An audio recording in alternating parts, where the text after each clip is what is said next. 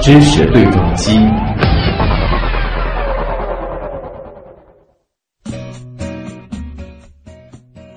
在上个月的节目当中，我们一起关注过每年的九月二十四号世界心脏日。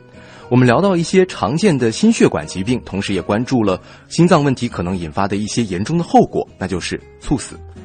近年来，因为心脏问题突发导致猝死的病例时有发生。统计显示，有百分之九十的心脏猝死发生在医院之外。突发疾病的时候打幺二零叫救护车送急诊，这已经是大家都知道的一个常识。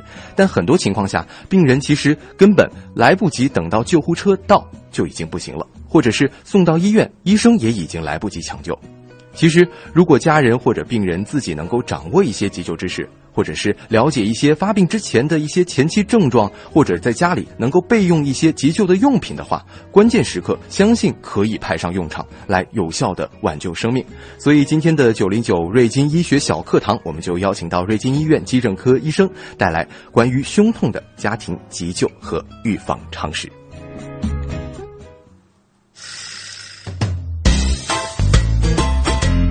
九零九瑞金医学小课堂。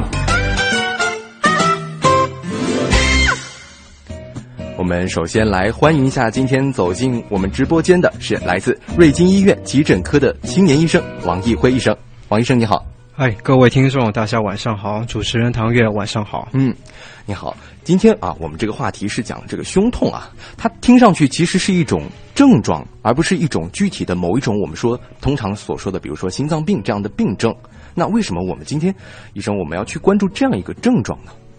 呃，胸痛嘛，其实是急诊中我们十分常见的一个症状。嗯，它病因往往是复杂多样。对，首先就像我们知道的，我们胸腔里面有些重要脏器，嗯，就像管理我们呼吸的肺，嗯，管血液循环的心脏，这个就相当于人体的发动机，嗯，还有一些很多这个大血管。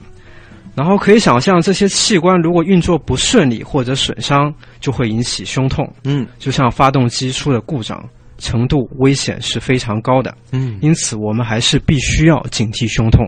就是说，这个东西可大可小，有时候你可能会完全在生活当中，你如果有一点点胸痛，你可能会忽略它，但是在严重的情况下，可能甚至会威胁我们的生命的。是的，所以说胸痛还是非常值得我们去警惕或者是重视的。没错，嗯，那在节目的开始我们就说到了啊，因为这个心脏问题而引发的猝死情况，其实也越来越常见了，或者说是的，可能会多发起来。那这种危及生命的后果，是不是也是和胸痛有关，或者说会不会出现胸痛这样的征兆或者是症状啊？说到这里，我们就要提及一个概念，嗯就是致命性胸痛。哦，就像之前所说的，这个胸痛，呃，从而是累积到了一个我们危危及生命、维持生命的一个重要脏器。嗯，而所谓几个致命性胸痛，大家要跟大家介绍一下。嗯，包括一个急性冠脉综合征，它包括了急性心梗，还有不稳定性心绞痛。嗯，就像急性心梗，可能大家更常听说。嗯。其次就是主动脉夹层，嗯，还有自发性气胸、肺栓塞，还有食管破裂。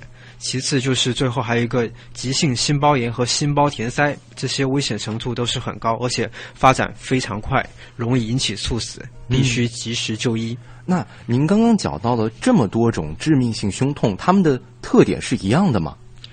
呃，特点，嗯，怎么说呢？这就要说到我们去怎么去描述它的一个胸痛了。嗯，啊、后面会介绍。嗯，那我们稍后再来介绍这个问题啊。那么相对的，是不是您刚刚讲到就是有致命性的胸痛，就是比较严重的这种危及生命的胸痛？那还有一些胸痛可能会比较不那么致命的了。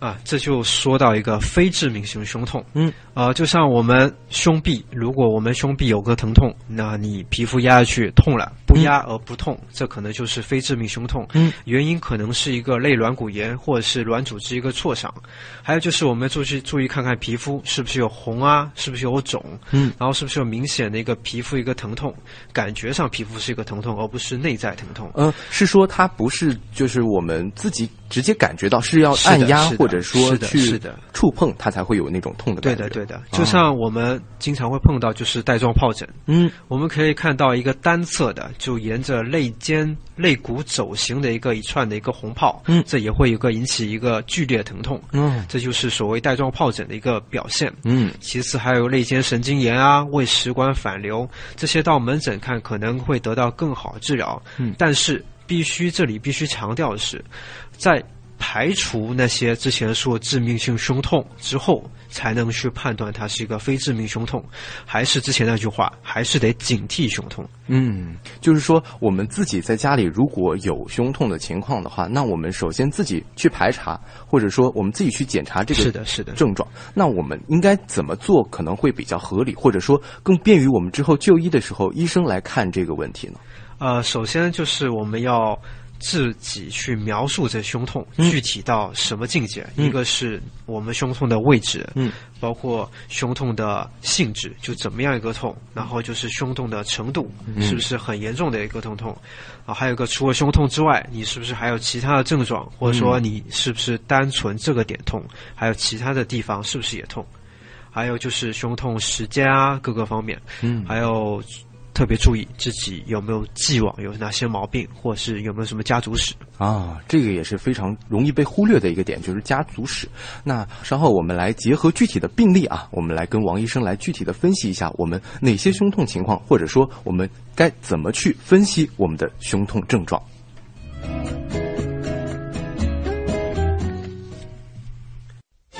牛顿把三棱镜放在阳光下，把阳光的本质告诉世人。卢瑟福在实验中利用金箔建立了原子的有核模型。达尔文通过对兰花的实验，参透了自然选择的奥秘。自然的奥秘往往隐藏在平凡之下。新闻的魅力也不仅只有事实本身。周一到周五每晚二十点到二十一点，东广新闻台新闻实验室。一起从新闻里长知识。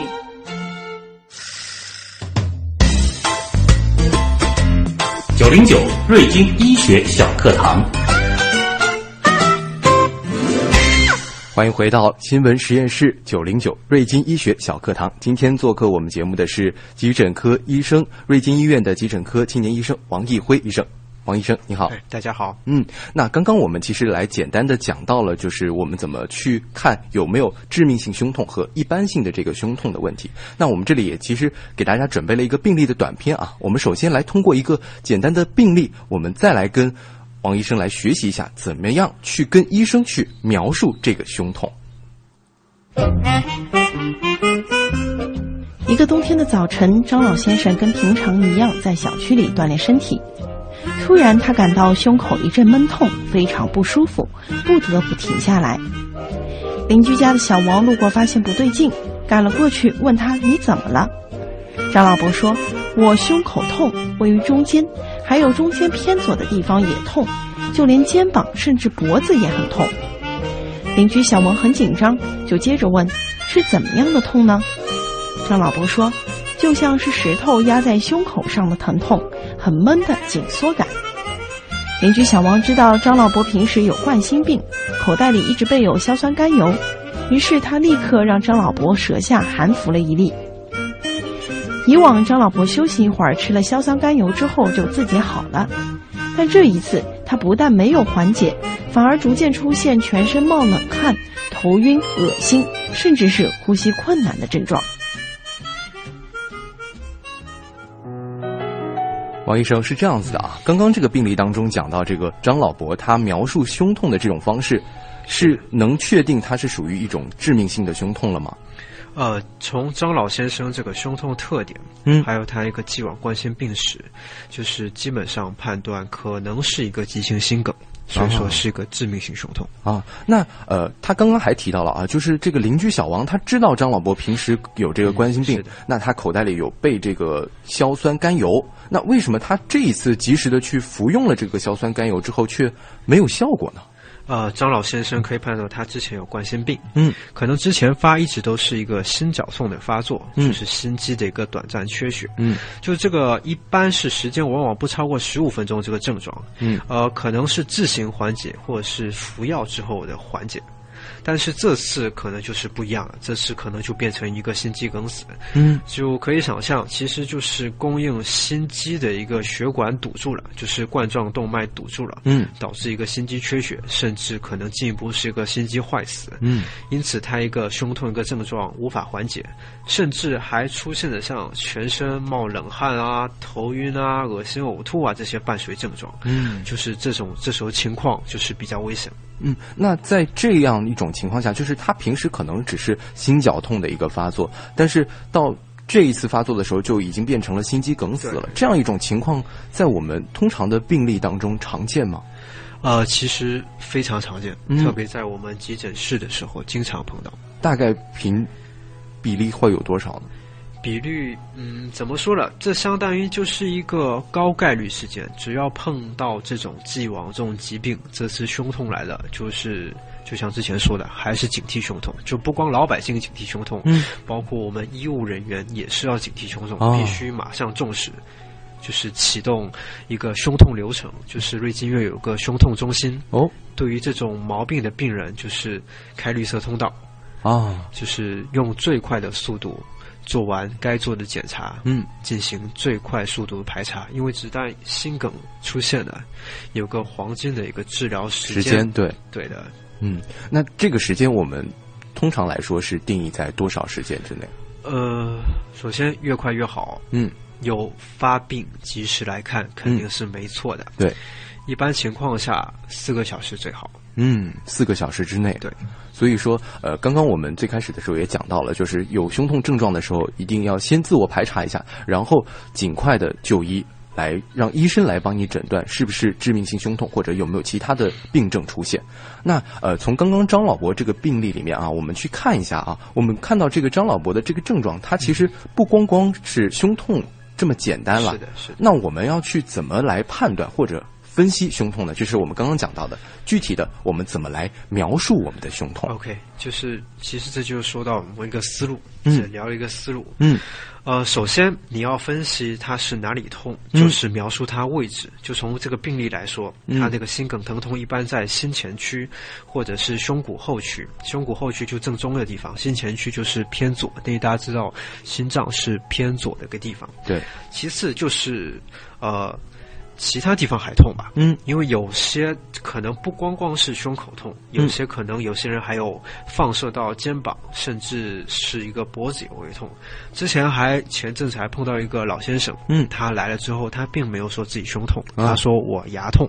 牙痛，牙痛，但还好我们医务人员很警惕，嗯。后来发现他其实就是一个心梗。哦，对，所以说，所以这个放射它的范围是非常，这是覆盖全身的吗？嗯，全身肯定是不至于，嗯。但是你可以想象，以心脏这个为点，嗯。然后画圈，上面到脖子、牙齿，然后左边、左侧、胳膊、下面、上腹。上腹就是我们经常说的，呃老百姓喜欢说胃痛。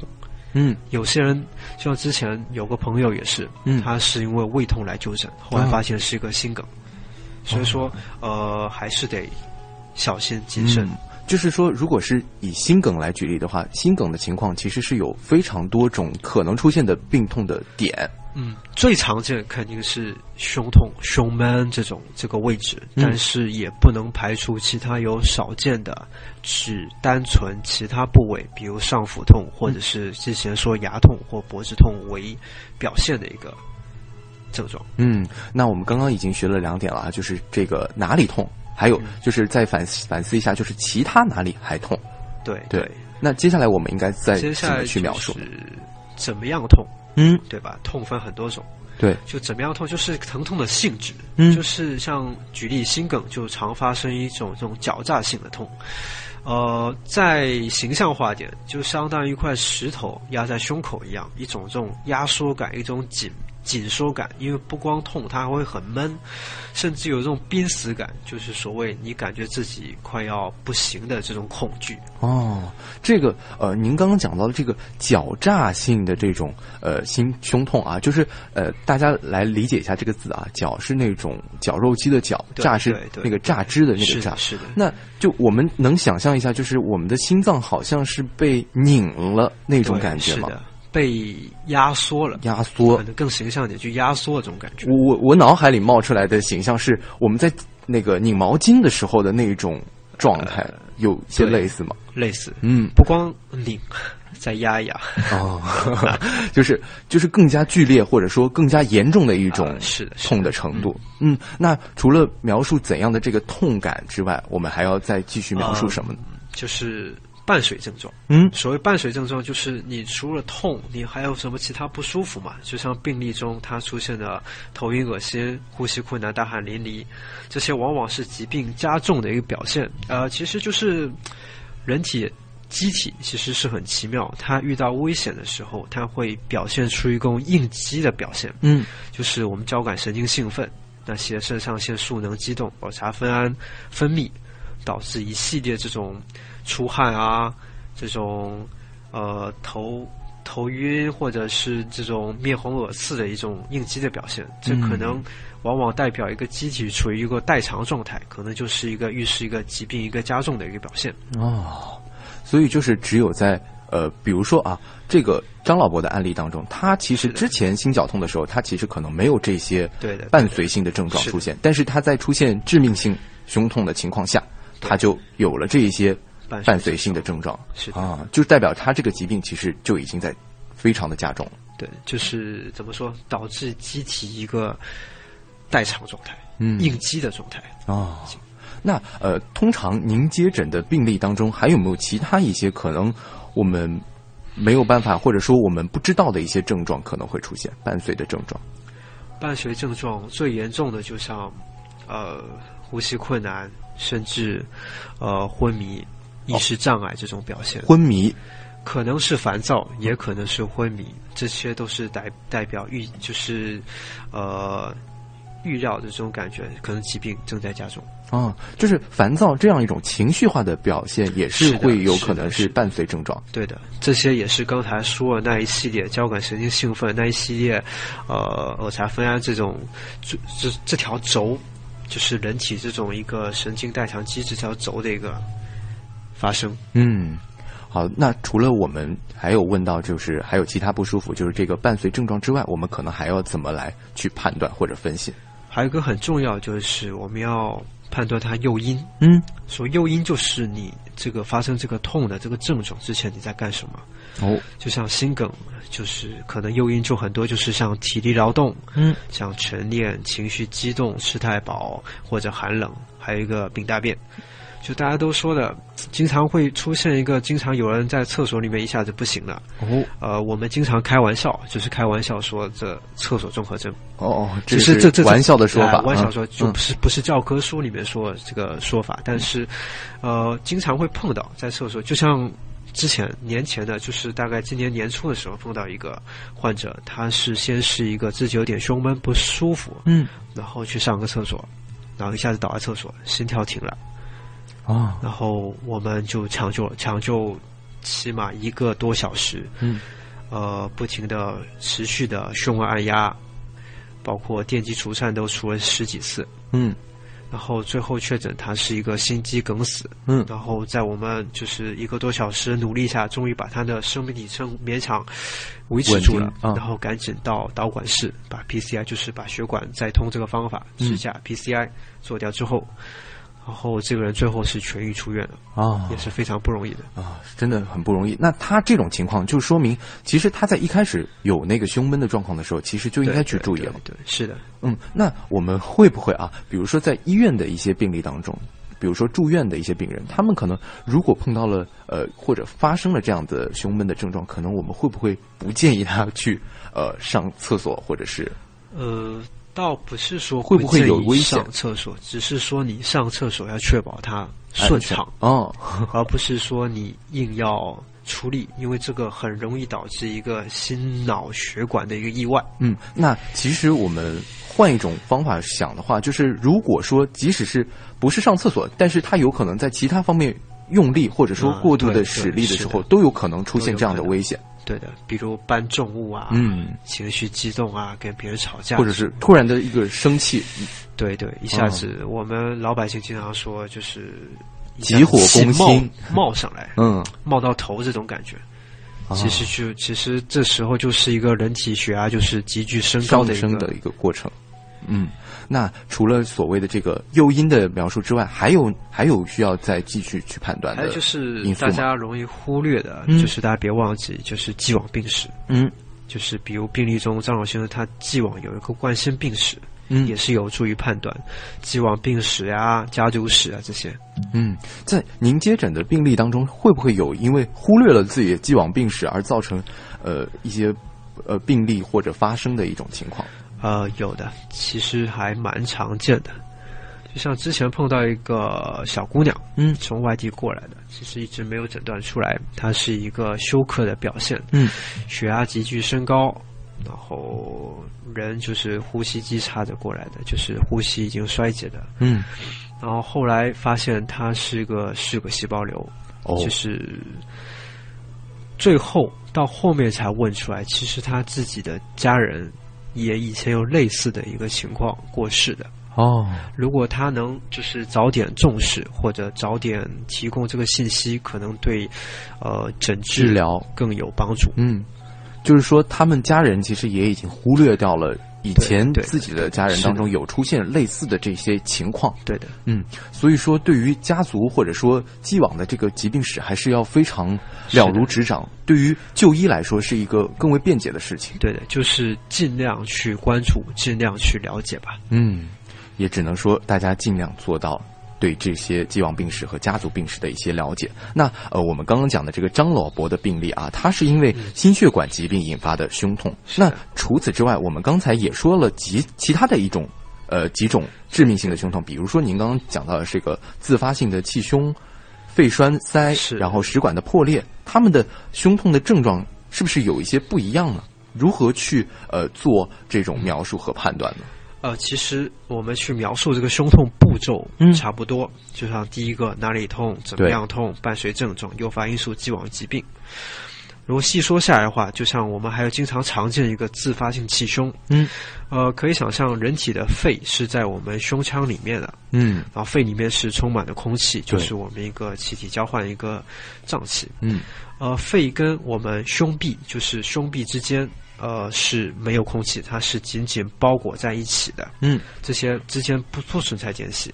而所谓自发性气胸，就是肺组织自己破了，然后里面的气体跑到胸腔里面去。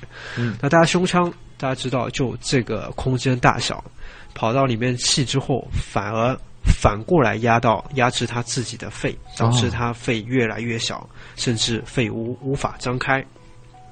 而这样的胸痛一般特点是，呃，首先可能多发于单侧，哦，只有一边。嗯，对的。怎么样痛呢？它是一种针刺痒，或者是一个刀割样一个疼痛，嗯就是刺痒，嗯，跟之前的那个心梗可能性质就不大一样。对，还有一个伴随什么样的嗯症状呢？它会伴随一个胸闷、呼吸困难。大家可以想象，肺都没了，呼吸肯定是困难的。嗯还有一个咳嗽，因为肺受损了，它有刺激性的。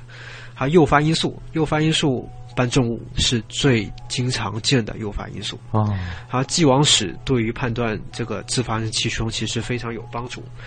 它常好发于老慢支的患者，就是既往可能有肺大泡的一个老年病人，嗯因为他那个肺大泡，你可以想象这个壁是很薄，容易破，嗯就相当于肺容易破。嗯另外一个就是年纪很轻的，呃，一般男性多见，又高又瘦的这种，经常会发生自发性气胸的。哦，为什么呢？这个他是就是他的呃个人的一个体质，或者说个人的体质，就是他的形象上的体质可以呈现，他可能会有一个隐患在。呃，虽然说不是每个人都会这样体型的人就一定会会对但是经常好发于这样体型的病人。哦，明白了。那您刚刚讲到的，其实有一些症状跟刚刚我们提到的一个心梗的一个症状其实是类似的，比如说它的伴随症状对的，是有一些相近的，是的。包括它的一些诱发因素也是同样，比如说不能搬重物，或者说我们不能摒弃对。之类的，都是有一些贴近的。是的。啊。除此之外，还有一个就是值得一提，就是一个主动脉夹层，嗯。它那个疼痛是像撕裂一样的性的疼痛。哦，然后该病人往往伴有高血压一个表现，或者有时候甚至是低血压，嗯就他症状可能不典型。这种主动脉夹层一旦是确诊这个毛病毛病的话，嗯就非常凶险。大家可以想象，这个毛病就是主动脉就非常大一根，心脏出来之后非常大一根一个血管，嗯这根血管壁啊出现了撕裂，撕裂就容易破，啊，很容易破。一旦破掉之后，相当于大出血，就是非常迅猛的大出血，就是可能就马上死亡。那他可能会是什么原因去影响到他出现这样的一个主动脉夹层的情况呢？大多还是因为他本身的血管情况，哦，血管情况可能，比如平常经常本来就有高血压、嗯有糖尿病、嗯经常抽烟的病人，嗯血管情况不好，就容易发生撕裂。嗯但这个毛病其实是非常难去确诊的，嗯，一定要到做一个增强 CT，而且不是平扫，哦要做增强 CT 才能明确它是不是主动脉夹层。因此，呃，并不是这么容易好判断的。哦，就是说他在日常的，比如说我们拍 CT 的情况下，他可能是诊断不出来的，或者说没有办法看到他的症状。部分诊断的出来，哦，对，要明明确确必须增强 CT，就打造影剂之后才能知道。嗯其次还有就是肺栓塞，肺栓塞呃就相当于肺的血管堵住了。之前我们说的是心脏血管堵住了，嗯心梗，肺栓塞俗称也是肺梗，其实情况也是非常呃危急的。嗯再其次食管破裂，大家都知道食管破裂是什么一个具体回事，还有一个心包填塞，就心包积液很多，多到已经把心脏压缩了，就心脏一个舒张的功能就受限了。相当于心脏跳不起来了，这情况也是非常危险的。哦，这个心包填塞好像在我们日常生活当中不是特别的常听到，是的，它到呃，它可能是一个什么样的一个症状，或者说一个病症？呃，心包填塞也会有胸痛，嗯但它更多的是一个心衰的表现，心功能衰竭表现，嗯胸闷啊，喘不过气，往往是血压比较低。嗯我们听诊听出来可以心音比较遥远。啊这种心包填塞怎么说呢？它原因有几个了，炎症或者是结核、肿瘤都有可能。啊，其实诱发的病因还是有比较多的。嗯，那我们聊完就是其他的可能也会伴随着胸痛的一些病症之后，我们再回到我们刚刚说的这个张老伯的案例啊，这个也是非常常见的一种突发的疾病，就是心梗。是的，对，那如果说万一出现了这样子的一些紧急情况，我们该怎么去做呢？呃，可以分几步走啊。嗯第一步就是静，安静的静，哦就是让病人停止运动。安静休息，最好找个靠背椅坐着，安抚他的情绪，避免他情绪激动。嗯，第二那那他能躺着吗？嗯，也可以躺，啊，但是因为心梗，他可能会伴发心衰的症状，嗯，就最好是坐着。坐着，嗯，，对的。还有一个就是大家都知道打幺二零嗯叫救护车，嗯然后第三个在等幺二零来之前，也就是也不要光等着，可以做点什么。对，就像病例中就可以呃帮张老伯呃在舌下含服硝酸甘油，一般三到五分钟可以再含服一次。嗯还有一个更重要是在救护车来之前，最好持续测量他的脉搏、血压、呼吸，就是一个最基本的生命体征。嗯就是这里可以跟大家提到，就是测脉搏。嗯，大家比如主持人，你觉得测脉搏怎么测？自己想的。呃，我脑海中浮现的就是 我们看那些电视剧的时候可能会有的那种劳动脉是吧？对，但劳动脉其实并没有这么好容易判断。那是不是呃脖子可能会比较容易判断？对对，因为劳动脉，呃，首先我摸位置不对，嗯呃，其就不准次确对嗯不准确。其次是如果病人血压偏低。搏动比较弱，你自己摸不到。有时候你自己觉得摸到，其实是你自己本身手指上的一个搏动。哦。所以说，最好是像主持人你讲的，嗯。摸一个颈动脉。啊，颈动脉那脉颈动脉我们怎么判断呢？首先我们就把手指头放在我们呃脖子中央，嗯。男的嘛就是喉结，对，喉结往旁侧移动，就是两边都可以。凹陷的地方，两边都可以，嗯。但最好不要两侧一起按，嗯。就单侧最好，然后就会触及到明显的波动。啊，我现在正在感受这个脉搏对对这个搏动啊，还是没蛮明显的这个凹陷的这个地方啊。这所谓大动脉的搏动。呃，对，就是您刚刚讲到，如果我们要去测脉搏或者血压、呼吸，其实呼吸我们可以明显的感知到。是的，对，然后但是血压如果说家里没有这个仪器的话，可能会比较比较难。对，那脉搏其实也是一个大家都能做的。对，就是你如果记住了，那我们在这个呃男士，那呃男士如果是呃这个喉结的位置向两侧移动的话，女士呢？女士也是大概男士喉结的这个大概位置，啊，就是所谓的环状软骨啊，对，对就是我们能明显感觉到我们脖子上中间的这条骨头，然后往两边摸，对对对，然后就在胸锁乳突肌之前，就是在肌肉之前有个凹陷的一条沟里面，嗯就它就藏在这个搏动就藏在这个地方。啊。如果是呃病人自己已经没有办法去测量的话，可能呃要家人或者是旁边的人可能要去协助去帮忙测量一下这个。但这个是在患者没有意识状态下去测量。嗯如果患者有意识，并且对答是切题的，这嗯一般不会没有脉搏。啊是的，嗯好。那呃如果说要去判断他脉搏是不是还正常的一个频率，大概是怎么样的？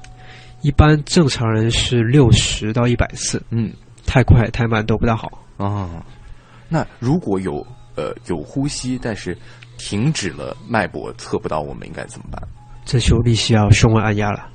嗯，就是我们的心肺复苏。这个通常我们呃，其实我们一些急救的一些知识当中会提到怎么去呃胸外的按压做这个心肺复苏啊。那呃，大家也可以在呃一些资料当中可以看到。那我们再来看一下我们有没有一些网友的提问啊？呃。呃，有一个网友是这样说的，他说刚才提到的幺二零，我自己是从来没有打过。如果真的碰到这样的事情的话，要对幺二零说什么呢？OK，如果大家没打过幺二零，代表你很幸运，就没碰到这种事情。嗯但是万一呢？万一我们碰到这种事情怎么办呢？嗯就经常我们碰到很多人都打幺零，直接就喊着说：“哦，这里有人不行了，赶紧过来吧。嗯”但是前提是一救护车为什么来？第二，那来的话去哪儿？嗯所以说，因此我们就是有必要简单学习一下如何拨打幺二零。嗯首先就是简述病情，就像这个案例里面，我们可以说这里有个老先生胸痛的一刻多钟，嗯并且在加重，既往冠心病史嗯这情况。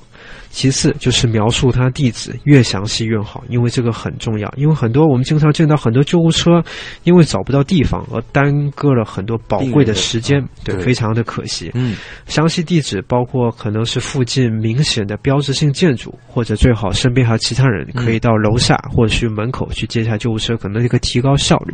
嗯最后也不要忙着挂电话，挂电话之前再询问一下幺幺零，说我们这里还能再做点什么事情，嗯。并且保持就是电话通畅。对，嗯，对面的医护人员可能会告诉你你应该，怎么做。是的。嗯，那呃，还有一个网友是这样说啊，他说遇到突发情况的时候，往往脑子是一片空白的。我相信很多听众可能都有这种情况。那不知道做什么，那怎么办？啊、其实突发情况发生，脑子一片空白非常正常。嗯呃，不知道做什么其实不要紧，但大家更要记住是不能做什么，不能不能做什么。嗯，首先就不要一群人就围在病人旁边旁边，就是往往看的人多，坐的人少，遮挡的光线又阻碍的空气的流通，嗯，这对病人一点好处都没有。对，其次，不要反复搬运病人，嗯。就是经常身边人出现不舒服的时候，我们总感觉需要做点什么，嗯。就一会儿把他哎扶扶起起来来，一会儿嗯坐下去，一会儿又躺下去，嗯。这样只能加重病人一个负担。嗯。因此要千万记住，就像之前说的，要静，就是禁止病人的活动，嗯。保持安静，安让他就抚病人的静坐着。情绪，对，嗯。让病人尽量的休息。嗯。如果是昏迷的病人，最好就是让他头侧躺在一边，防止他一个呕吐物窒息。嗯，那什么时候要搬运病人嘛？对，可以想象一下，什么时候你觉得？当就是救护车到的时候，不是？如果你是交通现场，嗯对吧？在马路正中央，嗯这时候可能高速公路上还有很多来来往往车，嗯这时候非搬运不可，那你肯定要搬运，防止二次损伤。对，还有一个煤气中毒的现场，你不可能不搬运，继续待在中毒的环境下，甚至连你你去救他的话，可能都要中毒了。嗯还有一个就是搬运周边的旁边的环境，可能有一些东西重物可能是砸落下来，这时候也需要搬运的。但是搬运一定要注意动作轻柔，特别是怀疑有腰椎或颈椎骨折的病人，嗯，搬运方法如果不正确，就可能导致他一个病情加重，就是一或个截瘫，者是二次损伤。就最严重就是截瘫。哦，是的，还有一个就是不要给意识不清的人、昏迷的病人、意识不清的人喂水。嗯，我们总武侠小说看的比较多，对，总觉得喂个仙丹人就可以飞起来了，但其实不是。如果意识不清的话，你这时候去喂水，因为它本来那个肌肉是松弛，意识并不清，它吞咽功能可能是障碍的。对，喂下去之后可能会呛到一个气管里面，嗯。轻则肺炎，重了就是窒息，直接加重了他病情，导致呼吸一个停止。对，啊，这个也非常严重。那还有一种情况啊，就是有很多人可能是我刚刚想到的。您刚刚讲到这个武侠小说，我想到有很多人可能会想去，呃，掐人中，这个方法可能有用吗？这个办法其实就是对病人一个唤醒，哦，就一个疼痛刺激。啊，就是用疼痛的方法来刺激。，其实不是说它完全没用，嗯因为它就是一个疼痛刺激。嗯但你也可以用其他的方法。我们指南里面就是我们最正规的方法，就是拍打他的双肩，双肩，双肩嗯去大声去喊他：“喂喂，你还好吗？你醒醒！”这是最基本判断他意识的一个方法。嗯，就是说，呃，如果他还能正常的对答，或者说切题的回答你的问题的话，是的就说明他的意识还是比较清醒的，这最基本的判断他意识的一个方法。嗯，那我们看完网友的问题之后啊，我们还回到我们今天这个讲的这个呃胸痛所引发的心血管疾病。其实呃，因为我们现在天气也渐渐凉了嘛，今天的气温也开始下降了，那呃也是这个心血管疾病的一个高发的季节了。那这个时候尤其需要我们去预防一些心血管疾病的突发。注意预防，其实也就是可以把这些危险或者是这些隐患，对扼杀在摇篮里面。那就是要问问王医生，那些人群可能特别需要去多加注意什么？嗯，哪些人群可能会像要去注意？像三高，嗯高血压、高血糖、高血脂，嗯还有既往有老慢支这种 COPD 的病人，嗯就冬天这种寒冷天气对他们来说可能是又漫长又煎熬的。对，还有就是之前也说到家族史的患者，可能也要多加注意。像现在季节季节变化很大，嗯天气转冷的很快。呃，首先当然是记得保暖，嗯还有个就是我们年末了，喝酒聚餐很多，啊，对并，且开始是吃大闸蟹的好时机。嗯就不是说不能吃不能喝，但大家要根据自己的身体状况注意适量。哦提到一定要注意适量。哎，您为什么由重点出了这个大闸蟹这个问题呢？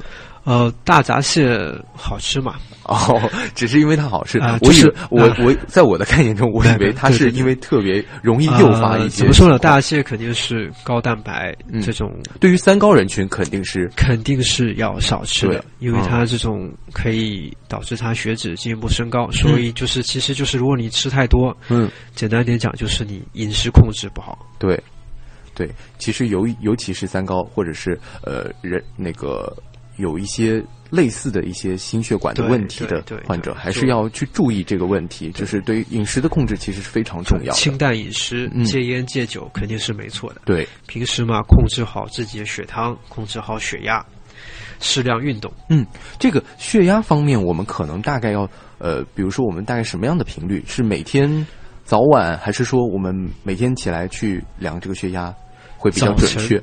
早晨是一般人体会比较血压比较高的，嗯。然后一般最好如果没什么特别，一天三顿了，就跟我们吃饭一样，哦。早中晚这个早中晚都要去量这个血压的情况。因为。有些人服用高血压不一定是早晨服用，有可能是两顿，嗯。有可能早上服用一顿，下午服用一顿。嗯，那可能还有哪些人群需要一些格外注意的情况？还有一个就是糖尿病的患者，嗯就是糖尿病患者，就是往往觉得一定要控制血糖，控制血糖，就是呃，经常只记得只吃降糖药、打胰岛素。嗯但其实还有一点就是不要忘记，就是一定身边备一个一点巧克力啊，或者一些糖分比较高的东西，嗯因为你可能容易发生低血糖，低血糖一发作，可能比高血糖还可怕。哦哦，为什么会有这样子的一种说法呢？因为低血糖之后，就是主持人你发生过低血糖自己，哦，我知道了，我知道了，就是呃，我们通常情况下，比如说早餐没吃，有可能会引发一个低血糖的状况，然后就会呃昏倒，或者说就是像类似于昏迷的一种症状是。的，是的。就是血糖是人体最基本的一个能量。嗯，如果你这个都没有的话，导致一个全身细胞一个能量缺乏，嗯，然后之后不及时纠正的话，接下来就是怎么样器官的坏死，啊。最后很危及生命。哦，就是会引发出一系列的后续的可能严重的后果对。，所以说要及时纠正。嗯，其实我们刚刚提到了哪几类人群啊？就是三高的人群，有老慢支的患者，还有一些家族病史的一些患者，以及糖尿病的患者，都是多加注意，在这个天气变凉的这个季节，这个心血管问题或者说您相应的一些病症的问题，可能都会高发了。对，嗯心脑血管疾嗯病，，要特别的去注意保养好自己的身体。我们也刚刚医生讲到了，包括清淡饮食、戒烟戒酒等等，都是大家需要去注意的。嗯，那啊、呃寒冷加运动。包括呃很多老年人，他们现在可能都会早起，因为呃有时候，因为比如说像我爷爷奶奶，他们可能就呃四五点就起来了，对，然后他们就醒得特别早，对他们醒得特别早，然后他们就非常早的去晨练，这样的情况，您觉得呃合理吗？或者说符合他们的一个身体的一个规律？其实这个就是并不合理，就嗯？很多老人家喜欢晨练，就总觉得要呼吸第一口空气去迎接第一缕阳光，但就是实际上越早越好他们的概念。对对 因为其实他们也醒得早，嗯。但其实早晨往往是人的一一天当中血压最高的时候，而且血粘度也是很高，嗯。就特别是早晨五点到十点。嗯。就很容易诱发一个心脑血管一个危险事件，嗯。就是心脑血管意外。因此，其实在这里建议老年朋友起床之后，就是先多喝点水，嗯。吃好早饭，吃好药，等太阳出来了，天气暖和起来了，再去晨练。哦，就是要等呃气温稍微上来一点了之后是的，是的。哦，那我们刚刚您讲到的，就是说早晨的那个空气，它确实是特别好吗？好像也没有这样子一个说法。其实，其实我我不是环境学家，嗯但是作为一个老百姓，大家其实最近这几年就是得知知识，大家有很普普遍、很广泛。对就早晨早晨的空气，对植被来说，它一个气体交换嗯，并没这么完全。对，就光合作用还没有起到它最好的作用，嗯。并不是所谓的最新鲜新的一的空气口空气，对对，所以大家还是要呃适应一下这样的状态，然后。刚刚医生讲到的，我们最好就是先吃早饭，然后等等我们自己身体也开始有点暖起来了，我们可能太阳出来了，然后再出去晨练会比较合适。对对嗯，好的，今天也非常感谢我们瑞金医院急诊科的王毅王毅辉医生来做客我们的节目，给我们讲了非常多关于胸痛以及我们的急诊这些问题，谢谢您。好，谢谢大家。嗯。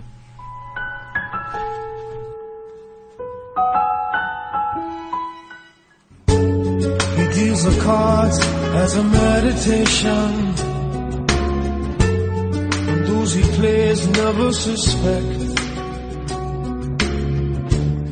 其实这里也可以给大家再做几个总结啊。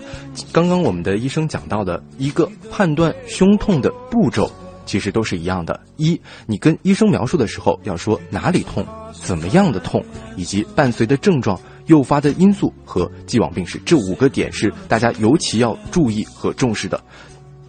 在医生的判断下，这样的描述可能也会更加准确一些。那第二个就是我们在遇到一些突发的应急的情况的情，我们比如说要去打幺二零求助，或者说一些紧急情况的下面，我们应该怎么做啊？第一步就是要静，让病人尽可能的去停止运动了，安静的休息，找一个靠背椅坐着，这个可能是最合适的，而且要安抚病人的情绪，避免他有一个剧烈的情绪的起伏。第二个就是我们要打幺二零急救，幺二零急救之后呢，第三步就是告诉急救的幺二零的医护人员我们具体的位置以及病人的具体情况。就刚刚我们讲到的五个因素，可能要跟医生或者说医护人员来交代清楚。然后我们再，如果你不知道接下来该怎么办的话，你可以问医护人员，我们在等救护车的时候，可能我们还需要做点什么。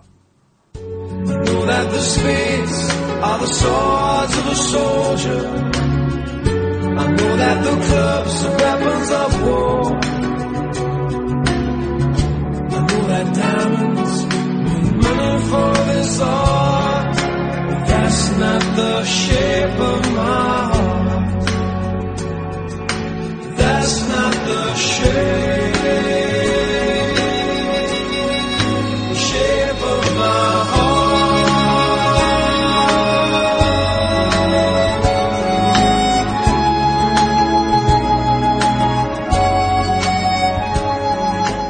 好的，这里是正在直播当中的新闻实验室。牛顿把三棱镜放在阳光下，把阳光的本质告诉世人。卢瑟福在实验中利用金箔建立了原子的有核模型。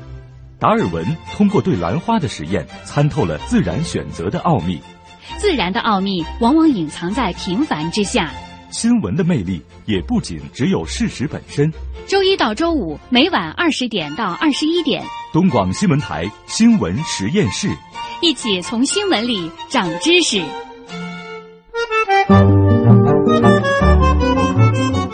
在今天跟我们的瑞金急诊科王毅辉医生分享了关于胸痛的家庭急救和预防常识之后，今天的新闻实验室节目到这里就要告一段落了。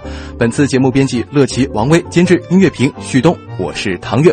明天的同一时间，咱们新闻实验室不见不散。